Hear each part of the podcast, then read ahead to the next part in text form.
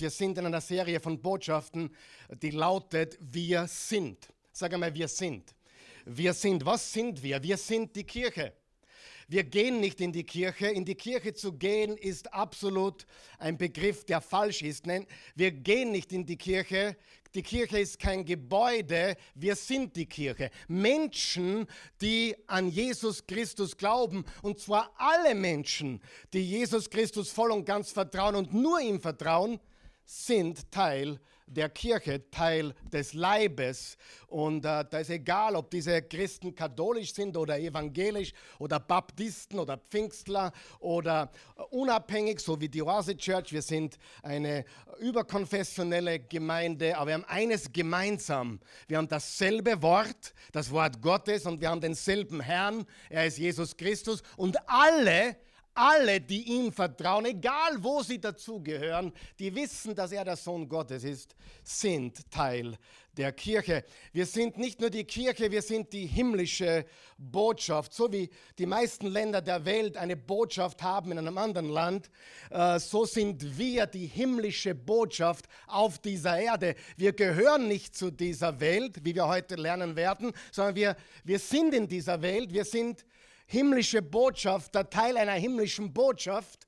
Wir sind himmlische Botschafter und äh, das ist, was wir hier auf der Erde tun, als Licht der Welt und Salz der Erde. Amen. Wir gehören nicht hierher, wir sind da und wir leben für ihn. Und wir haben letztes Mal gesprochen darüber, wir sind großzügig. Und dazu möchte ich heute noch etwas sagen, denn dieser Ort hier ist wirklich ein sehr großzügiger Ort, sonst könnten wir nicht tun, was wir tun. Und wir erreichen mittlerweile wirklich Tausende von Menschen jede Woche durch das Wort Gottes. Und äh, danke für euer Geben, danke für eure Unterstützung. Es ist gewaltig. Aus dieser Serie Wir sind könnten wir locker 30 Teile machen. Also da geht der Gesprächsstoff nicht aus, wenn wir darüber reden, wer wir sind als Jesus Nachfolger. Und nächste Woche gibt es eine ganz besondere Botschaft, die wollte ich eigentlich heute bringen. Sie ist noch nicht ganz reif. Ich habe die Botschaft von, letzt, von nächster Woche vorgezogen und bringe die von heute nächste Woche. Und äh, heute lautet die Botschaft, wir sind nicht von dieser Welt. Sagen wir das gemeinsam bitte, denn es betrifft nicht nur mich, sondern dich. Es betrifft alle, die wir zu Jesus gehören. Wir sind nicht von dieser Welt. Noch einmal, wir sind nicht von dieser Welt. Eine sehr, sehr wichtige Botschaft.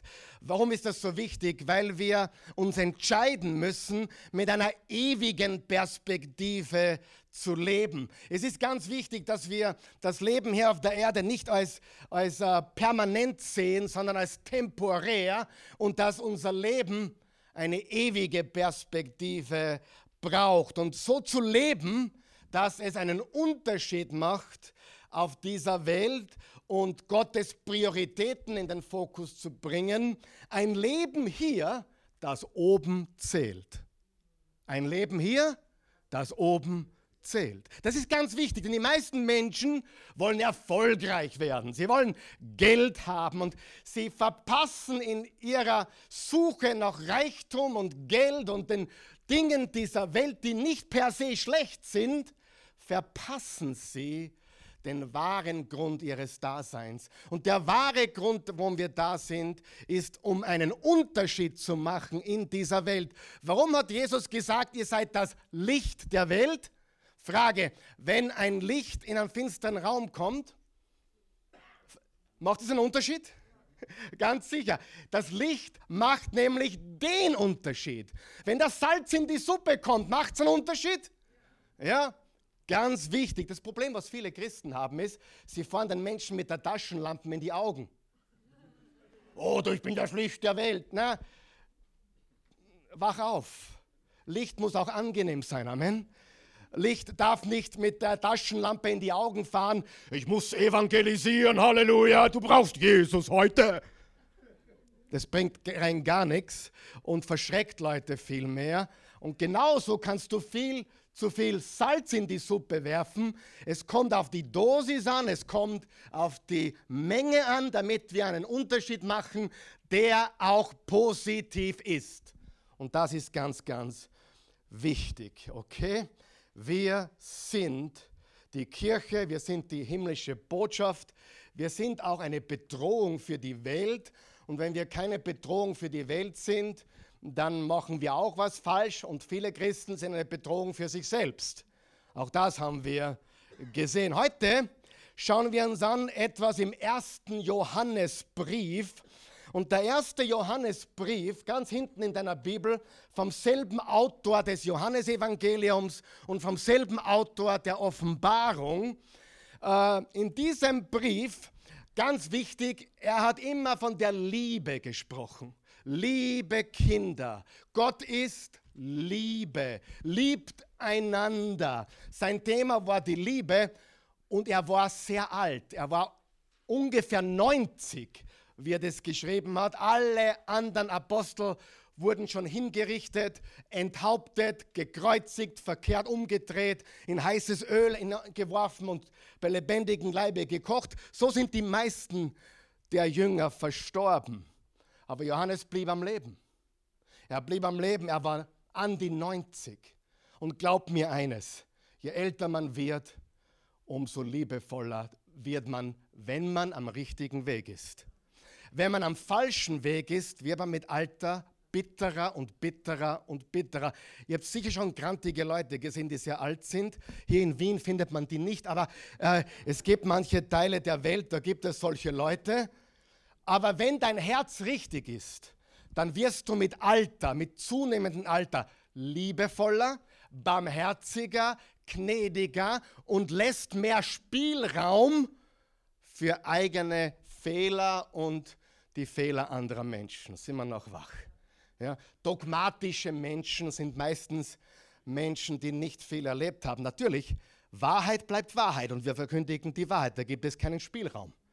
Aber es gibt zu viele, die sind dogmatisch, was Methoden betrifft und wie man singen soll und, und, und welchen Stil man pflegen soll oder genau, ob man pfingstlich sein soll oder baptistisch sein soll. Weißt du was? Gott hat eine große Familie und da gibt es viel Buntheit, viel Farbe und viel, viel Unterschiede. Aber eines haben wir gemeinsam als Jesus-Nachfolger.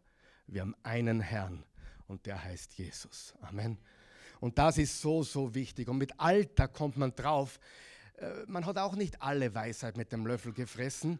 Es gibt auch andere Christen in anderen Gruppierungen, die Jesus genauso haben. Sind nicht alle so perfekt wie wir. Oder du. Richtig? Amen? Ganz, ganz wichtig. Lesen wir äh, die, die drei Verse für heute, 1. Johannes 2. Und in dieser Passage, liebe Freunde, die wurde nicht an die Welt geschrieben, sondern an Jesus Nachfolger. Und äh, wie man in inniger Gemeinschaft, sag mal innige Gemeinschaft, inniger Gemeinschaft mit Gott lebt und wie man die innige Gemeinschaft auch verlieren kann. Ich habe nicht gesagt, du verlierst dein Heil, aber du kannst die Gemeinschaft verlieren. So wie Kinder, Kinder können nahe bei den Eltern sein, dann können sie aber auch weit weg von den Eltern sein, oder? Aber egal ob so oder so, sie hören nicht auf, seine Kinder zu sein. Ja, wenn du wirklich Christus kennengelernt hast, von neuem geboren wurdest in die Familie Gottes, dann verlierst du das auch nicht. Aber du kannst deine Gemeinschaft, deine Beziehung, die du erlebst, die kann leiden. Stimmt es? Wer weiß, dass das stimmt? Wer hat es auch schon erlebt? Ja, die Beziehung leidet. Und lesen wir jetzt einmal 1. Johannes 2, Verse 15 bis 17, sehr wichtige Worte. Habt nicht lieb die Welt. Ihr könnt mir gerne helfen, das zu lesen auf 3, 1, 2, 3. Habt nicht lieb die Welt, noch was in der Welt ist. Wenn jemand die Welt lieb hat, so ist die Liebe des Vaters nicht in ihm. Denn alles, was in der Welt ist, die Fleischeslust, die Augenlust und der Hochmut des Lebens ist nicht von dem Vater, sondern von der Welt. Und die Welt vergeht und ihre Lust. Wer aber den Willen Gottes tut, der bleibt in Ewigkeit. Sehr, sehr wichtige Worte, liebe Freunde. Das Erste, was wir beantworten müssen, ist, habt nicht lieb die Welt. Was bedeutet Welt? Wir sind nicht von dieser Welt. Welt. Aber was bedeutet Welt? Danke für die Frage. Das griechische Wort hier in diesem Text ist das Wort Kosmon. Davon haben wir das Wort Kosmos. Und im Kontext ist es der geistliche Kosmos. Nicht der physische Ort, sondern eine geistliche Realität. Auf den Punkt gebracht ist die Welt ein System. Die Welt ist ein System. Wenn die Bibel von Welt redet, meint sie nicht, sag einmal nicht, die Erde. Die Erde ist nicht die Welt. Auf der Erde wohnen Menschen, die zu Gott gehören und Menschen, die zur Welt gehören. Es gibt Menschen, die im Licht sind und Menschen, die in der Finsternis sind. Und alle leben wir auf einem Globus. Dieser Globus, der dritte Globus, also der dritte Planet von der Sonne, nennt man Erde. Und die Erde ist aber nicht die Welt, sondern die Welt ist ein geistliches System. Okay? Und zwar ganz genau gesagt, und das werde ich euch heute auch zeigen, das von Satan angeführte System, ganz wichtig, das Gott weglässt. Die schlimmste Religion der Welt ist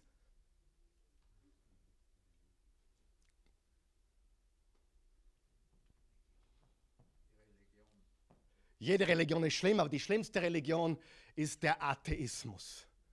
Jemand sagte zu mir einmal, es gibt keine Atheisten. Die brauchen nur im Flugzeug sitzen und Turbulenzen haben. In einem abstürzenden Flugzeug gibt es keine Atheisten. Die haben einen Test gemacht mit Lügendetektoren, wo sie gefragt wurden, glauben sie an einen Gott? Und alle, ohne Ausnahme, die gesagt haben, nein, da ist der Lügendetektortest schiefgegangen. Sie lügen. Und Römer 1 sagt uns, jeder Mensch weiß, wenn er den Großglockner sieht, die wunderschönen Seen in Kärnten oder in Tirol oder jemals den Hahnenkamm hinuntergefahren ist über die Mausefalle, spätestens dann weiß er, es gibt einen Gott. Amen. Atheismus ist eine Religion. Ja? Es gibt viele Religionen der Welt und ich sage dir was, in den letzten drei Jahren sind viele Menschen religiös geworden. Sie glauben mehr an das Weltsystem und das, was ihnen vorgegaukelt wurde und wird, als an Gottes Wort. Ja? Es gibt nicht nur die Zeugen Jehovas, sondern auch die. die ah, was hast du jetzt gesagt? Nein, soweit, das traue ich mir nicht sagen. Oder doch? Die Zeugen Coronas. Ja, die, und du sagst, du lachst jetzt, aber die Wahrheit ist, wenn diese Menschen ehrlich sein würden jetzt, würden sie zugeben, wir sind auf den falschen Zug aufgesprungen. Aber sie sind nicht ehrlich. Religion ist nie ehrlich. Aber die Wahrheit macht uns frei. Und solange jemand in seiner Religion, egal wie die heißt, festhält, dann kann er die Wahrheit gar nicht erkennen und kann die Wahrheit auch nicht zugeben, selbst wenn sie so offensichtlich wird. Religion hält Menschen gefangen. Amen. Ist die Wahrheit. Welt ist ein System, und zwar das von Satan angeführte System, das Gott weglässt. Ist jetzt jeder, der in der Welt ist, also jeder, der zum Beispiel bei den Medien eine äh, Ankerrolle hat, also eine Sprecherin oder ein Sprecher ist, sind das alles Menschen der Welt? Nein, es gibt sicher auch welche, die an Jesus glauben. Aber das System dieser Welt ist von Satan gesteuert. Wissen wir das? Das System. Die Menschen, und ganz wichtig, Gott hat gesagt, durch Jesus, so sehr hat Gott die Welt geliebt. Na, wenn da steht gerade, ihr sollt die Welt nicht lieben. Was stimmt jetzt? Genau. Beides stimmt.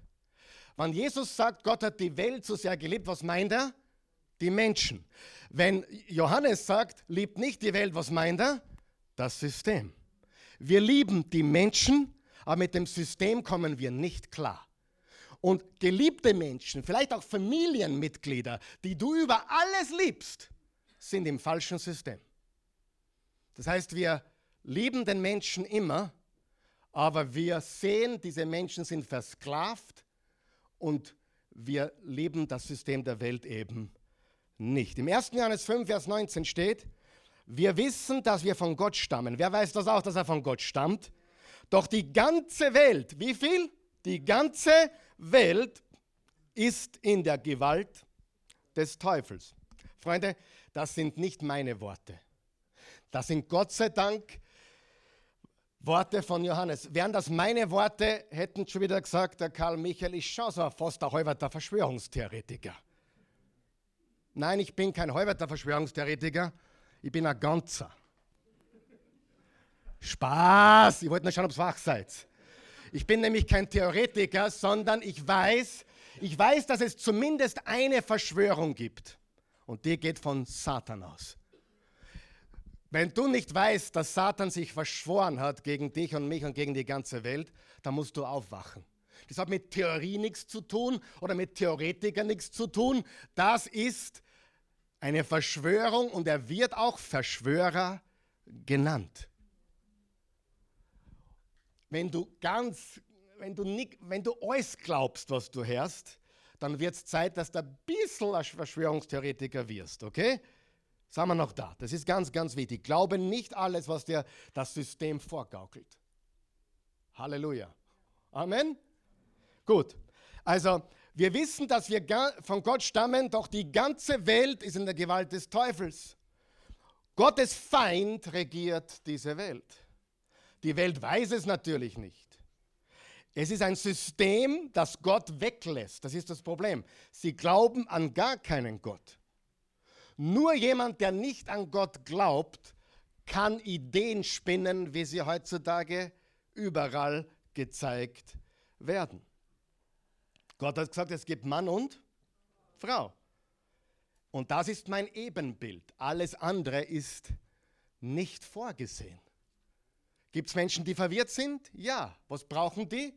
Zuspruch? Nein, sie brauchen Liebe. Wenn das Kind zu dir kommt und sagt, du, ich fühle mich wie ein Mädel, sag ja, gut, Gefühle kommen und Gefühle gehen. Und auch wenn sie nicht gehen, wir unterstützen Menschen nicht in ihrem Irrweg, aber wir lieben sie immer. Und das ist wichtig.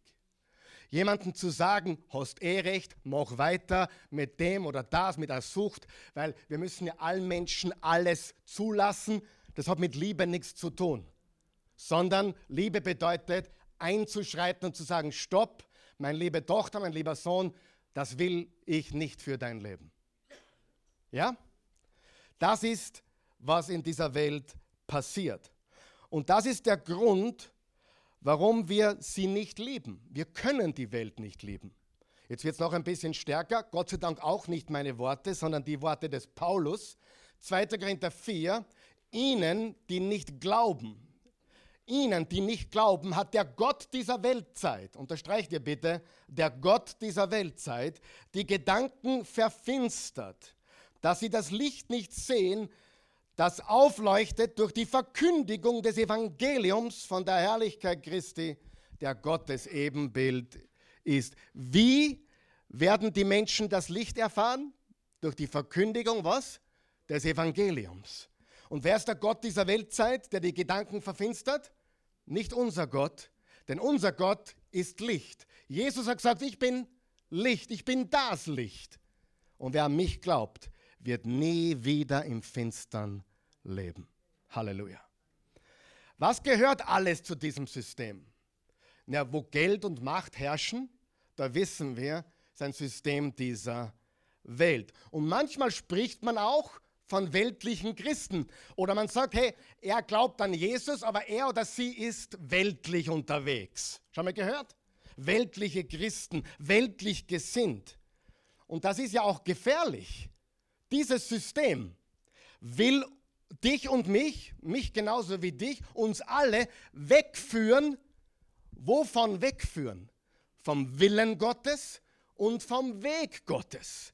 Es will uns wegführen vom Willen und Weg Gottes. Das System dieser Welt, an deren Spitze Satan steht, will uns wegführen vom Willen Gottes und vom Wege Gottes. Und das Ziel ist, Satan hat ein ganz großes Ziel, dass du die Welt liebst.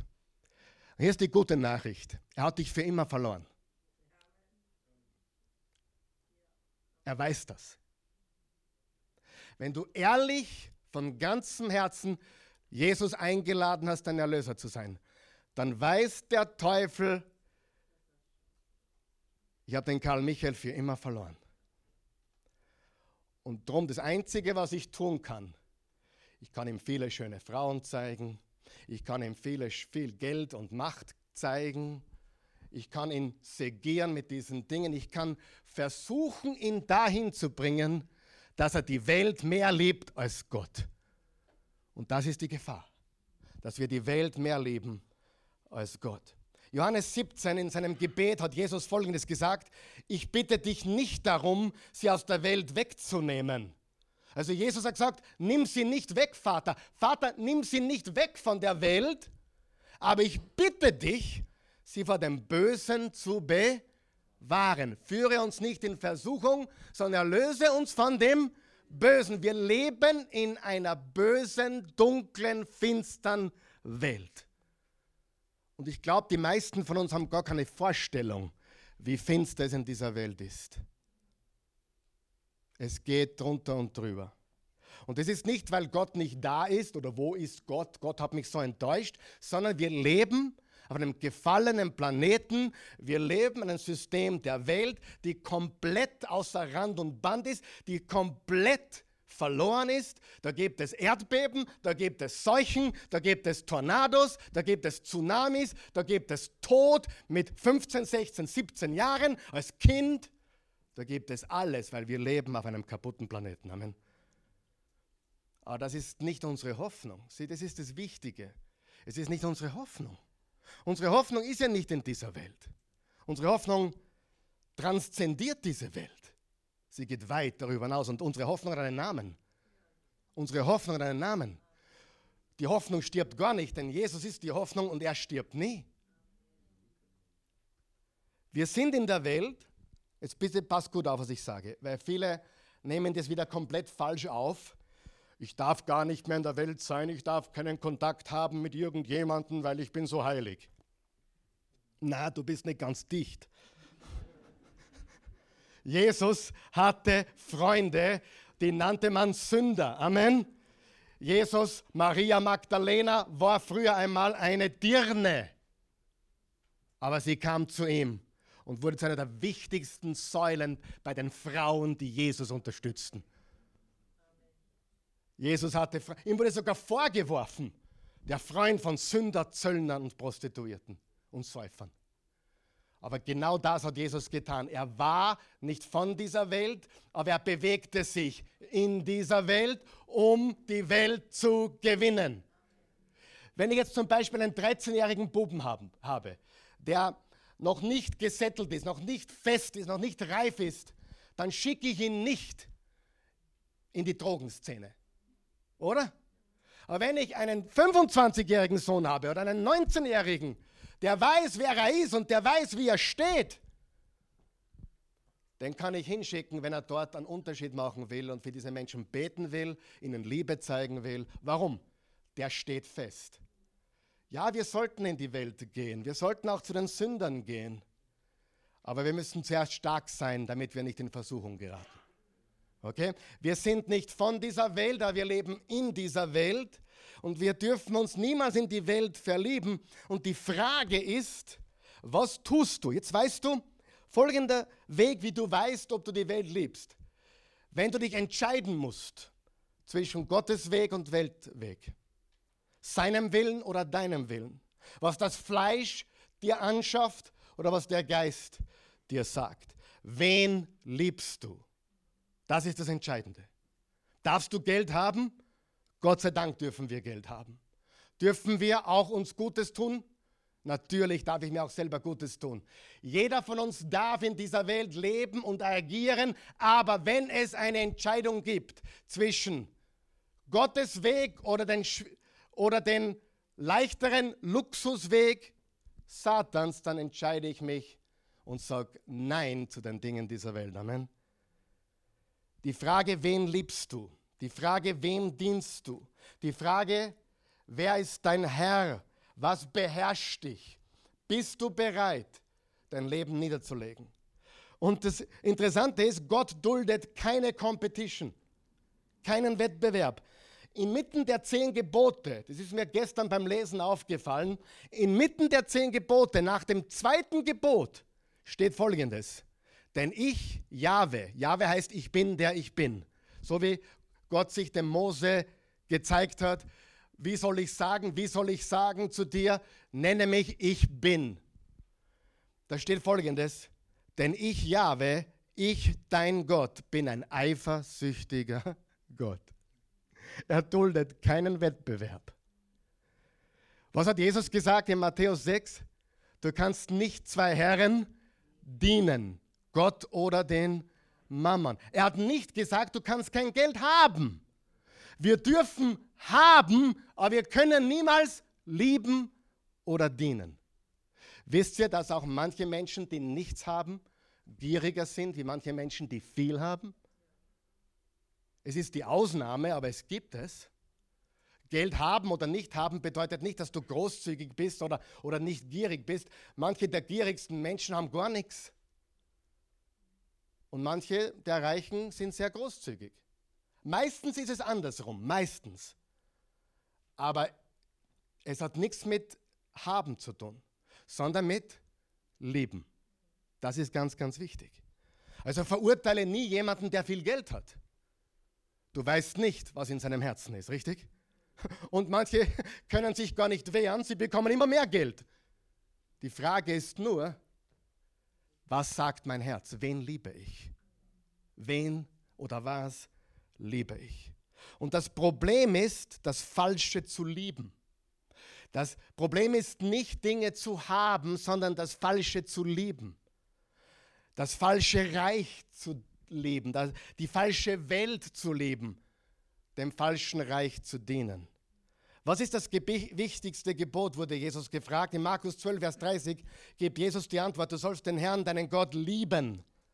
Von ganzem Herzen, mit ganzer Hingabe, mit deinem ganzen Verstand und all deiner Kraft. Ihn zu lieben über alles. Im Römer 12, Vers 2 steht, fügt euch nicht ins Schema dieser, sagen wir es gemeinsam, Welt. Fügt euch nicht ins Schema dieser Welt. Mit anderen Worten, denkt nicht so, wie alle anderen Menschen auch denken. Es soll ein Unterschied sein zwischen dem Denken eines Jesus-Nachfolgers und dem Denken von Menschen in dieser Welt. Richtig? Wir denken einfach anders. Fügt euch nicht ins Schema dieser Welt, sondern verwandelt euch durch die Erneuerung eures Sinnes. Wie wird unser Denken verändert? Indem wir es erneuern mit dem Wort Gottes. Dass ihr zu prüfen vermögt, was der Wille Gottes ist. Das Gute und Wohlgefällige und Vollkommene. Weißt du, was Paulus hier eigentlich sagt? Lasst euch nicht unter Druck setzen.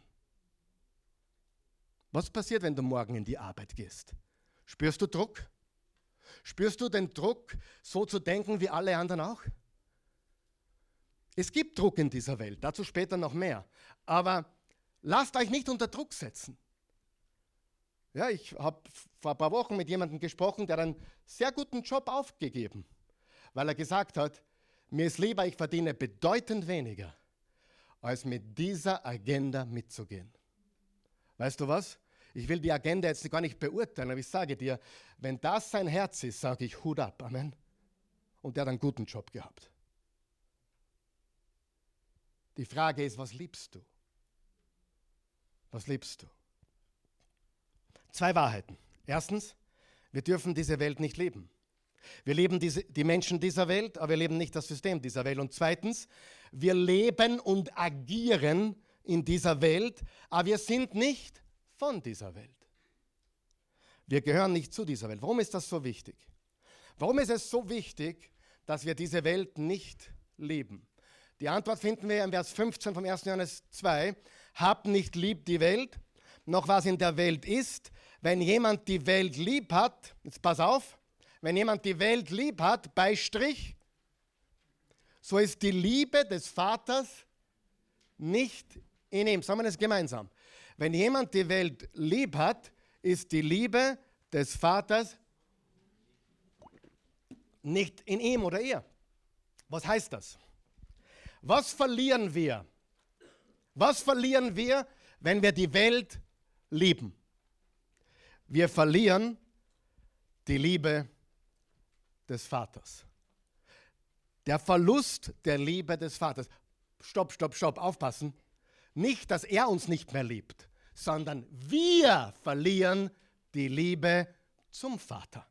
Man kann nicht zwei Herren dienen und wenn du die Welt liebst, ist es sehr, sehr schwer, Gott parallel zu lieben.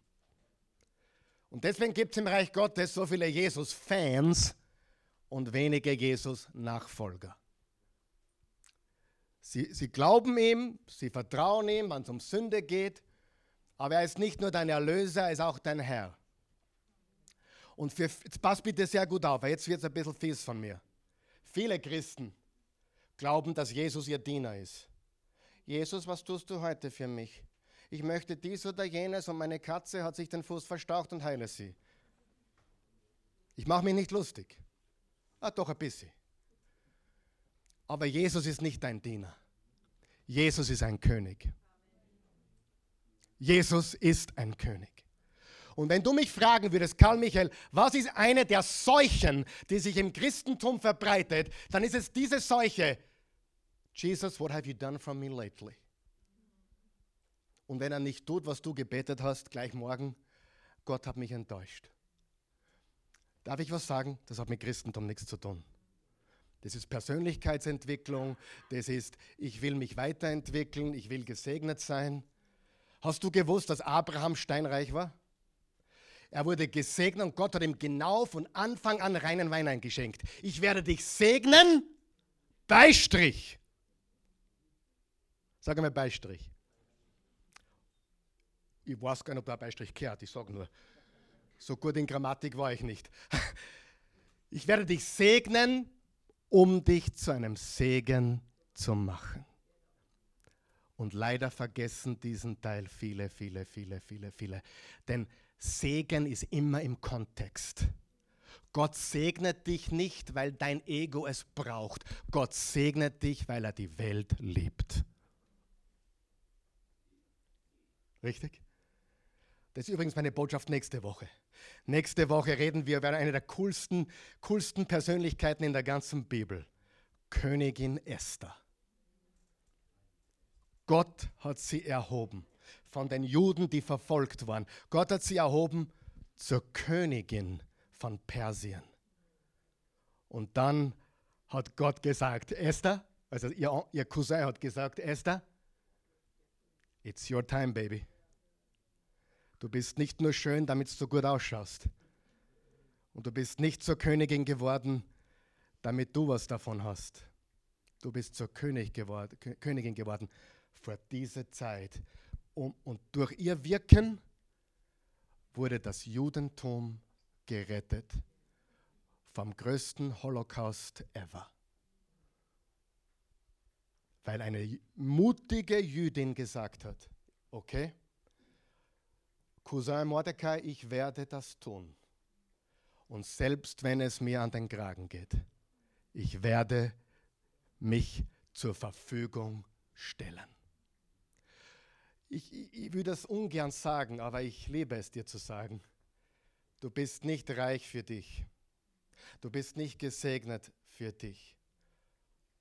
Du darfst schon das Leben genießen, hab keine Angst. Aber Gott hat einen größeren Plan. Amen. Ich bin froh, dass ihr meiner Meinung seid. Sonst hätte ich ein bisschen ein Problem, aber das würde mir auch nichts ausmachen. Aber die Liebe des Vaters zu verlieren, er liebt dich immer gleich, haben wir das klar. Aber die Liebesbeziehung zu ihm von deiner Seite leidet. Und da gibt es keine Ausnahme, egal ob von der Kanzel oder in der letzten Reihe hinten. Gott ist kein Anseher der Person. Wenn wir den falschen Weg gehen, dann werden wir die Liebe zum Vater vernachlässigen. Deine Position als Kind kannst du nicht verlieren. Vorausgesetzt, du wurdest wirklich neu geboren durch Christus. Aber du kannst deine Nähe, deine erlebte Beziehung, sag mal erlebte Beziehung, deine erlebte Beziehung kannst du verlieren. So wie ein Kind. Ein Kind verliert nie, meine Kinder verlieren nie ihren Nachnamen. Der bleibt immer bestehen. Außer sie heiraten, ja? Also, wenn es ein Mädel ist. Aber sie sind immer Teil meiner Familie. Aber die erlebte Beziehung kann leiden. Galater 1, Vers 4. Er, Jesus, hat sein Leben für unsere Sünden hingegeben und uns davon befreit, so leben zu müssen, wie es in dieser vergänglichen, vom Bösen beherrschten Welt üblich ist. Vergänglich, bösen, beherrschten Welt. Damit erfüllt er den Willen Gottes, unseres Vaters. Die große Frage ist, die ich meiner Frau immer wieder stelle. Who's your daddy? Who's your daddy? Ich sage zu Christi immer, who's your daddy? Dann sagt sie, you are, baby. Ich träume gerade, ja. Who's your daddy? Wer ist dein Vater? Heute ist er aber ernst. Willst du deinen himmlischen Vater? So viele wollen an der Welt festhalten. Es ist eine Entscheidung. Wollen wir die Nähe Gottes oder wollen wir sie nicht? Wollen wir die Liebesbeziehung zu ihm oder wollen wir diese Welt? Jetzt wird es ganz heavy, Jakobus 4, Vers 4. Ist euch denn nicht bewusst? Was ist die rhetorische Antwort? Na, es ist uns wahrscheinlich nicht bewusst. Dass Freundschaft mit der Welt Feindschaft gegenüber Gott bedeutet. Wer also ein Freund der Welt sein will, erweist sich damit als Feind Gottes. Mit anderen Worten, es ist möglich, wie ein Feind Gottes zu leben, ohne es zu wissen. Obwohl wir eigentlich dem himmlischen Vater gehören, leben viele so, als wären sie Feinde Gottes. Im 2. Timotheus 4 sagt Paulus folgendes, Demas hat mich nämlich im Stich gelassen. Demas hat mich im Stich gelassen. Er hat die jetzige Welt lieb gewonnen. Boah. Ein Jesus-Nachfolger, ein Kumpel und Kompagnon von Paulus. Demas hat mich im Stich gelassen. Das wäre ungefähr so, wie wenn ich sagen würde, das wird wahrscheinlich nicht vorkommen, Bernadette hat mich im Stich gelassen. Sie hat die jetzige Welt lieb gewonnen. So ein Ausmaß muss man sich vorstellen. Wird nicht passieren bei dieser Dame, aber wer weiß. Amen. Wir sind alle versucht. Und ein Kampf gegen die Weltlichkeit. Wir wollen, dass die Welt uns mag. Wollen wir nicht alle gemocht werden? Wir wollen, dass die Welt uns zustimmt und annimmt. Aber Jesus hat klar gemacht im Johannes 15, Vers 18 und 19, wenn die Welt euch hasst, denkt daran, dass sie mich vor euch gehasst hat. Wenn ihr zur Welt gehören würdet, würde sie euch als ihre Kinder leben. Doch ihr gehört nicht zur Welt, denn ich habe euch aus der Welt heraus erwählt. Das ist der Grund, warum sie euch hasst. Was bedeutet das nicht? Das bedeutet natürlich nicht, dass wir in der Welt immer unbeliebt sind. Das heißt das natürlich nicht. Wer weiß, manche Christen tun eh schon mehr als genug, um unbeliebt zu sein. Ich kenne viele Menschen aus der Welt, die mich gern haben, die mich sogar bewundern oder sagen, hey, der ist ein cooler Typ, ich mag den Karl Michael. Aber sie sind in der Welt, sie wollen mit diesem Jesus nichts zu tun haben. Äh, äh, dass die, die Welt dich hasst, bedeutet nicht, dass dich kein Mensch da draußen mag. Das wäre traurig, oder? Wir sollten sogar Freunde machen da draußen. Aber es bedeutet, wenn die Welt alles gut heißt, was du sagst und tust, dann stimmt was nicht. Wir halten nämlich nicht in der Welt fest oder an der Welt fest. Die meisten Dinge, die meisten Dinge sind an und für sich nicht falsch. Ist Geld falsch? Geld ist gar nichts. Ist ein Hammer schlecht? Was kann man mit einem Hammer machen? Man kann was hineinnageln. Oder du kannst jemanden damit den Kopf einschlagen. Aber der Hammer kann nichts dafür. Wer weiß, mit Geld kann man viel Gutes tun. Kann man mit Geld auch viel Schaden anrichten? Das Geld hat keinen Charakter. Oh, Geld, Geld verdirbt den Charakter. So ein Blödsinn. Geld verdirbt nicht den Charakter. Geld zeigt den Charakter, der vorher schon mies war. Geld verdirbt nicht Charakter. Geld ist ein Verstärker. Sagen wir das gemeinsam. Geld ist ein Verstärker. Das heißt, ein 10-Euro-Geber mit mehr Geld wird zu einem fröhlichen 50-Euro-Geber. Oder noch andere Dimensionen. Das heißt, Geld verstärkt. Jemand mit einer Sucht. Die Drogen werden einfach immer teurer. Der Sex wird immer, die Frauen werden immer teurer. Es wird einfach mehr. Geld verstärkt. Deswegen hat Jesus gesagt, wer im Kleinen treu ist, wird im Großen treu sein. Wer im Kleinen nicht treu ist, wird auch nicht im Großen treu sein. Oh, Pastor, ich gebe einmal, wenn ich viel habe. So ein Blödsinn. wenn du nicht gelernt hast im Kleinen, wirst du es im Großen nicht tun. Geld ist ein Verstärker, aber kein Charakterverderber in dem Sinn. Und deswegen dürfen wir die Dinge nicht lieben. Warum solltest du nicht für diese Welt, nicht für diese Welt entscheiden? Warum solltest du dich nicht für diese Welt entscheiden? In Vers 16 steht, denn alles, was in der Welt ist, die Fleischeslust, die Augenlust und der Hochmut des Lebens, ist nicht vom Vater, sondern von der Welt. Drei Dinge sind von der Welt. Die Fleischeslust. Was ist die Fleischeslust? Das Verlangen nach Vergnügen außerhalb Gottes Willen. Frage, gibt es auch Vergnügen im Willen Gottes? Ja, selbstverständlich. Er liebt es, wenn du dich an deiner Frau, deinem Mann vergnügst oder an deinen Kindern Spaß hast. Er liebt es, wenn du ein Hobby hast, was dir Freude macht. Amen. Er ist ein guter Vater. Aber er muss dir immer wichtiger sein. Augenlust, falsche Begierde nach Besitz, Verlangen nach Dingen, die viele, viele gehen in Schulden heute unter. Weißt du warum? Weil sie gierig sind. Pass jetzt gut auf, was ich sage. Konsumschulden, wenn du in Schulden begraben bist, ich will dich nicht verurteilen, aber in Schulden begraben zu sein, ist ein Zeichen von Gier. Oh, ich muss den Urlaub auf Pump machen. Oder ich muss mir die neuen Klamotten auf Pump machen. Wenn du dich in Schulden begraben hast, unnötigerweise, ist das ein Zeichen von Gier. Versteht ihr das? Und wenn jemand gut gespart hat und viel gibt, ist das ein Zeichen von Großzügigkeit. Sparen ist oft ein Zeichen von Großzügigkeit. Schulden zu machen ist oft ein Zeichen von Gier. Ich muss das Auto jetzt haben. Ich kann nicht warten, bis ich das Geld beisammen habe. Amen. Alkohol trinken, die Bibel sagt ganz deutlich, Alkohol trinken ist keine Sünde. Aber Trunkenheit ist böse, sagt die Bibel. Wer hat es gewusst? Trinken, ein Glas Wein zu trinken, ist nicht schlimm. Aber sich zu besaufen ist schlimm. Sex ist ein Geschenk Gottes.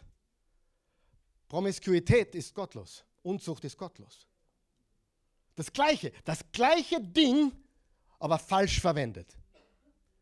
Sex ist gut. Ein Tropfen Wein ist gut. Ein gutes Auto ist auch gut aber wir lieben die Dinge nicht. Wir lieben den Herrn, unseren Gott, von ganzem Herzen. Mit all unserer Kraft, mit all unseren Sein, mit all unseren Gedanken und unseren Nächsten wie uns selbst. Die Fleischeslust, die Augenlust und der Hochmut des Lebens, die, Pla die Prahlerei mit Status. Oh, falsches Verlangen nach Position, Mogeln und Lügen, um nach oben zu kommen. Wer hat schon mal Menschen kennengelernt, die einfach nur berechnen sind? Stolz. Vorankommen zu wollen, unabhängig von Gott, auch wenn es nicht Gottes Wille ist. Es ist dieselbe Versuchung wie die Schlange der, der, der Eva gab. Vers 6 im 1. Mose, als die Frau nun sah, wie gut von dem Baum zu essen wäre, Fleischeslust, was für eine Augenweide er war, Augenlust, und wie viel Einsicht er versprach, Hochmut, ich könnte wie Gott werden. Dann nahm sie eine Frucht und aß. Sie gab auch ihrem Mann davon, der neben ihr stand, auch er aß. Und dieselbe Versuchung, die Jesus hatte in der Wüste. Wenn du Gottes Sohn bist, dann befiehl diesen, Ster diesen Steinen Brot zu werden. Es steht geschrieben, der Mensch lebt nicht vom Brot allein, sondern allem, was aus Gottes Munde kommt. Oh, Wenn du wirklich Gottes Sohn bist, dann stürz dich hinunter. Die Engel werden dich bewahren. Es steht auch geschrieben, du sollst den Herrn, deinen Gott, nicht versuchen. Und dann Matthäus 4, wiederum nimmt der Teufel nimmt ihn der Teufel mit auf einen sehr hohen Berg und zeigte ihm alle Reiche der Welt und ihre Herrlichkeit und spricht zu ihm, dieses alles will ich dir geben, wenn du niederfällst und mich anbetest. Da spricht Jesus zu ihm, weiche Satan, denn es steht geschrieben, du sollst den Herrn, deinen Gott anbeten und ihm allein dienen. Da verließ ihn der Teufel und siehe, Engel traten hinzu und dienten ihm. Jesus hat abgewehrt die Fleischeslust, Brot, die Augenlust, der ganze Reichtum und den Stolz zu beweisen, dass er Gott ist. Gott verurteilt nicht das Haben. Gott verurteilt die Welt zu lieben. Er verurteilt dich nicht, aber er verurteilt die Sache, den Weg der Welt. Gott verurteilt die Welt nicht in dem Sinn, er verurteilt das, was sie denken und tun. Wir müssen immer unterscheiden, Freunde. Jesus hat ganz klar unterschieden zwischen dem Sünder und der Sünde. Den Sünder liebte er, die Sünde hasste er. Warum sollte ich die Welt nicht leben? Vers 17. Und die Welt vergeht und ihre Lust. Wer aber den Willen Gottes tut, der bleibt in Ewigkeit. Wer will ewig bestehen? Wer will, dass die Dinge, die du hier auf der Erde tust, oben zählen und ewig bestehen bleiben? Die Welt vergeht. Also es vergeht, alles vergeht. Alles ist temporär. Du liebst etwas, das dich verlassen wird. Oder du wirst es verlassen. Und dann stehst du nackt da. Weißt du was noch? Es wird seinen Glanz verlieren. Es verblasst. Der Glanz der neuen Freundin, der neuen Frau wird verblassen. Das gleiche gilt auch für den super coolen Typen es wird verblassen. Das neue Auto, das neue coole super Auto in drei Monaten ist nur mehr ein Auto. Das neue Haus, was ihr gerade baut, so schön es ist, ist nach zwei, drei Jahren nur noch ein Haus. Die Klamotten, die du so gerne willst, die coolen überdrüben, drüber Klamotten nach ein paar Monaten sind nur mehr ausgewaschene Klamotten. Es verblasst alles. Wer hat das schon gemerkt? Ich habe einen Freund, der einen Lamborghini gehabt. Der hat mir gesagt, du, ich will ihn nicht mehr, der gibt mir nichts mehr. Und das nach fünf Monaten. Und dann hat er einen Rolls Royce gekauft. Und der ist verblasst nach drei Monaten. Nicht, dass das Auto schlecht wäre, aber Freunde, der Glanz vergeht. Habe ich, hab ich recht? Der Glanz vergeht, die Welt vergeht. Und du vergehst. Nicht nur verblassen die Dinge, wir verblassen. Ich hatte früher ein Sixpack. Heute habe ich ein One-Pack. Wir verblassen und geben so viel Geld aus dafür, so tun, als würden wir nicht verblassen. Wir lassen uns künstliche Haare machen oder die Haare färben oder den Bart färben. Bin schuldig, im Moment nicht, aber Wer von euch weiß, ich habe manchmal einen gefärbten Bart, weil die Christi mir einredet. Die Christi sagt, Christi, hey, sie sagt, hey, wir müssen dein Bart wieder mal färben, du schaust ja viel zu alt aus. Sag ich, danke. Ich will alt ausschauen, ich bin weise. Mein weißer Bart macht mich weise. Sagt sie, ja, träum weiter. Sie sagt, nein, ich will einen, einen gefärbten Bart. Die Leute gewöhnen sich eh dran, die merken es dann eh wieder nicht. Aber ich weiß es. Ich weiß es, dass ich verblasse und älter werde, richtig?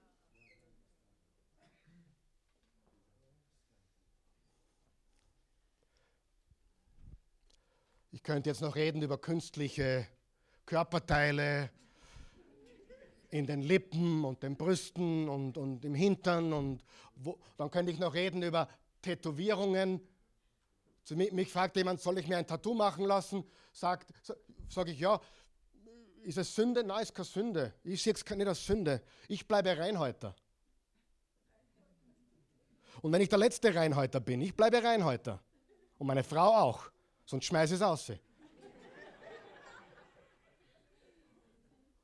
Ich habe per se kein Problem mit einem Tattoo. Das Problem ist, ich kenne keinen, der nur eines hat. Habt ihr das verstanden? Ich kenne keinen, der beim ersten aufhören kann. Dann kommt das zweite. Und dann, ich kenne keinen, der nur zwei hat. Es gibt dann dritte. Du, ich habe einen Freund, der ist Pastor, der hat sich den Ehering eintätowieren lassen. Das ist eine gute Idee. Kommt da keine blöden Gedanken. Aber grundsätzlich, Freunde, ist es nicht so, es ist nie genug. Und es verblasst.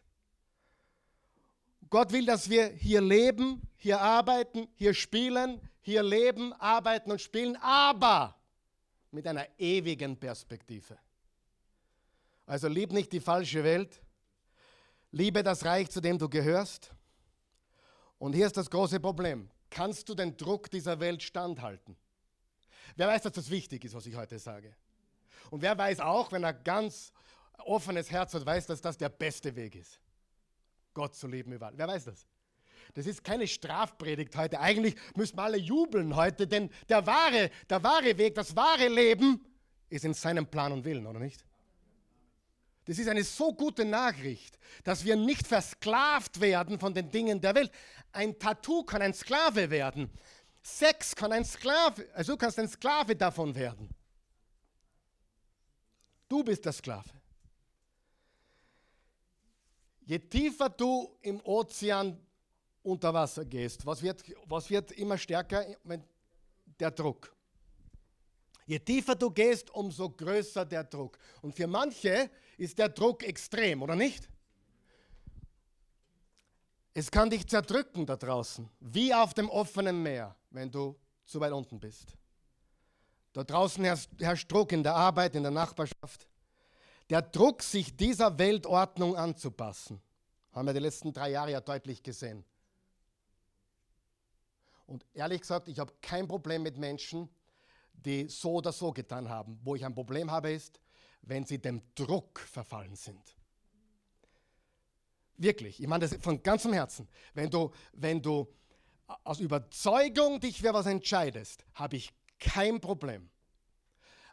Aber wenn du aus Druck Dinge tust und aus Angst, die von Obrigkeit weitergegeben wird, aus Angst und Druck, dann hast du die falsche Motivation, dich zu beugen. Wenn du es aus Freude tust und aus Überzeugung, do it. Aber nicht aus Druck oder Zwang oder Angst.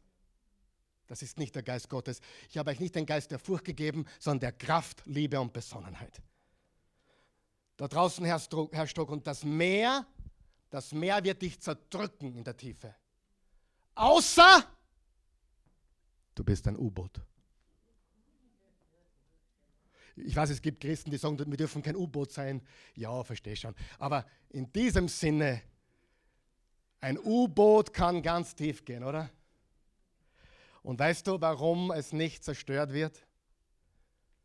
Weil es druckdicht ist. Und meine Frage an dich ist heute, bist du druckdicht? Und weißt du, was du von den letzten drei Jahren mitnehmen kannst? Genau diese Frage. Wie dicht bin ich?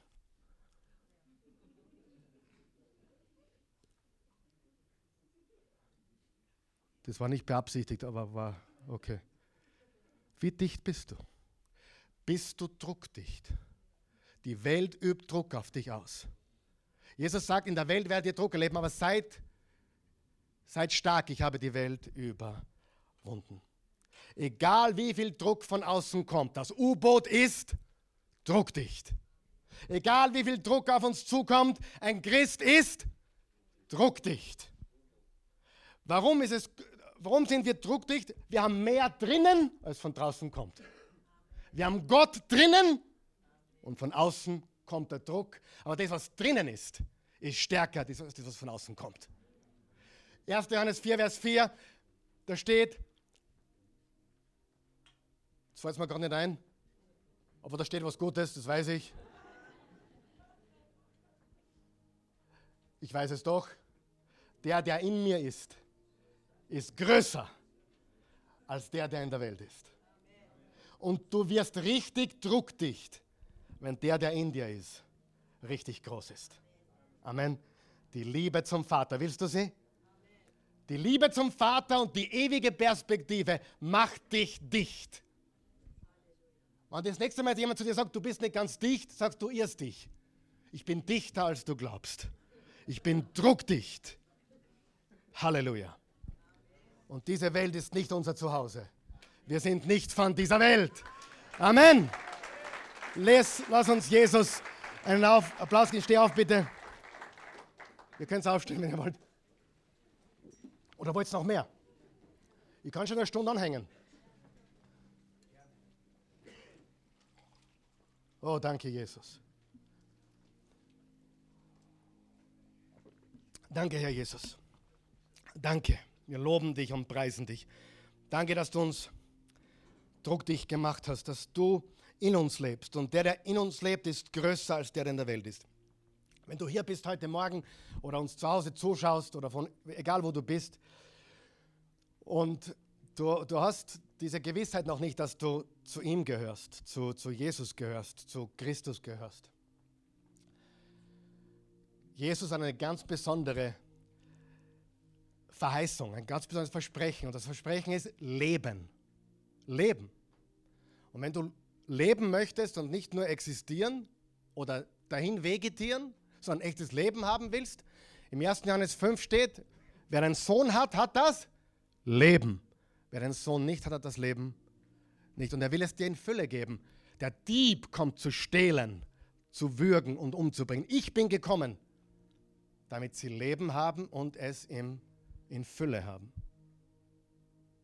Wenn du das möchtest, hier vor Ort oder zu Hause und Jesus noch nie eingeladen hast oder dir nicht sicher bist, du bist christlich aufgewachsen oder hast, keine Ahnung, bist gefirmt oder erst kommuniziert oder sonst was, aber du weißt es nicht, dann bete jetzt mit uns. Wir helfen dir. Wir beten zusammen. Guter Gott, ich komme zu dir, wie ich bin.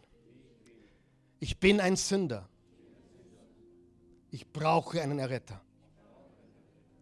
Jesus, du bist der Retter der Welt. Errette mich. Erlöse mich. Ich glaube an dich. Und zwar ganz spezifisch. Glaube ich, du bist für meine Sünden gestorben. Für die Schuld der Welt und für meine Schuld. Du hast sie getragen. Und so gut ich jetzt kann, gebe ich dir mein Ein und alles. Ich gebe dir mein Leben. Ich empfange deines. Ich gehöre dir. Ich liebe dich, Jesus. Du bist auferstanden von den Toten. Du lebst. Das glaube ich. In Jesu Namen. Amen. Amen. Jesus liebt dich.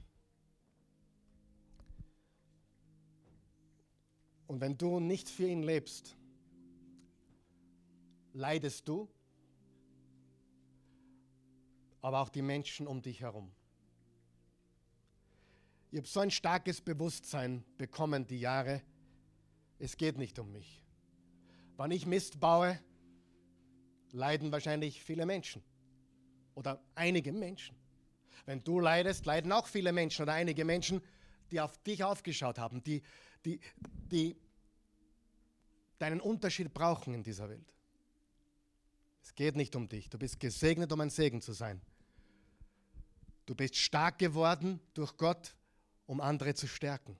Es geht nie um dich alleine. Es geht um diese Welt, die Gott über alles liebt. Amen. Jesus liebt dich. Ich liebe euch auch so gut ich kann.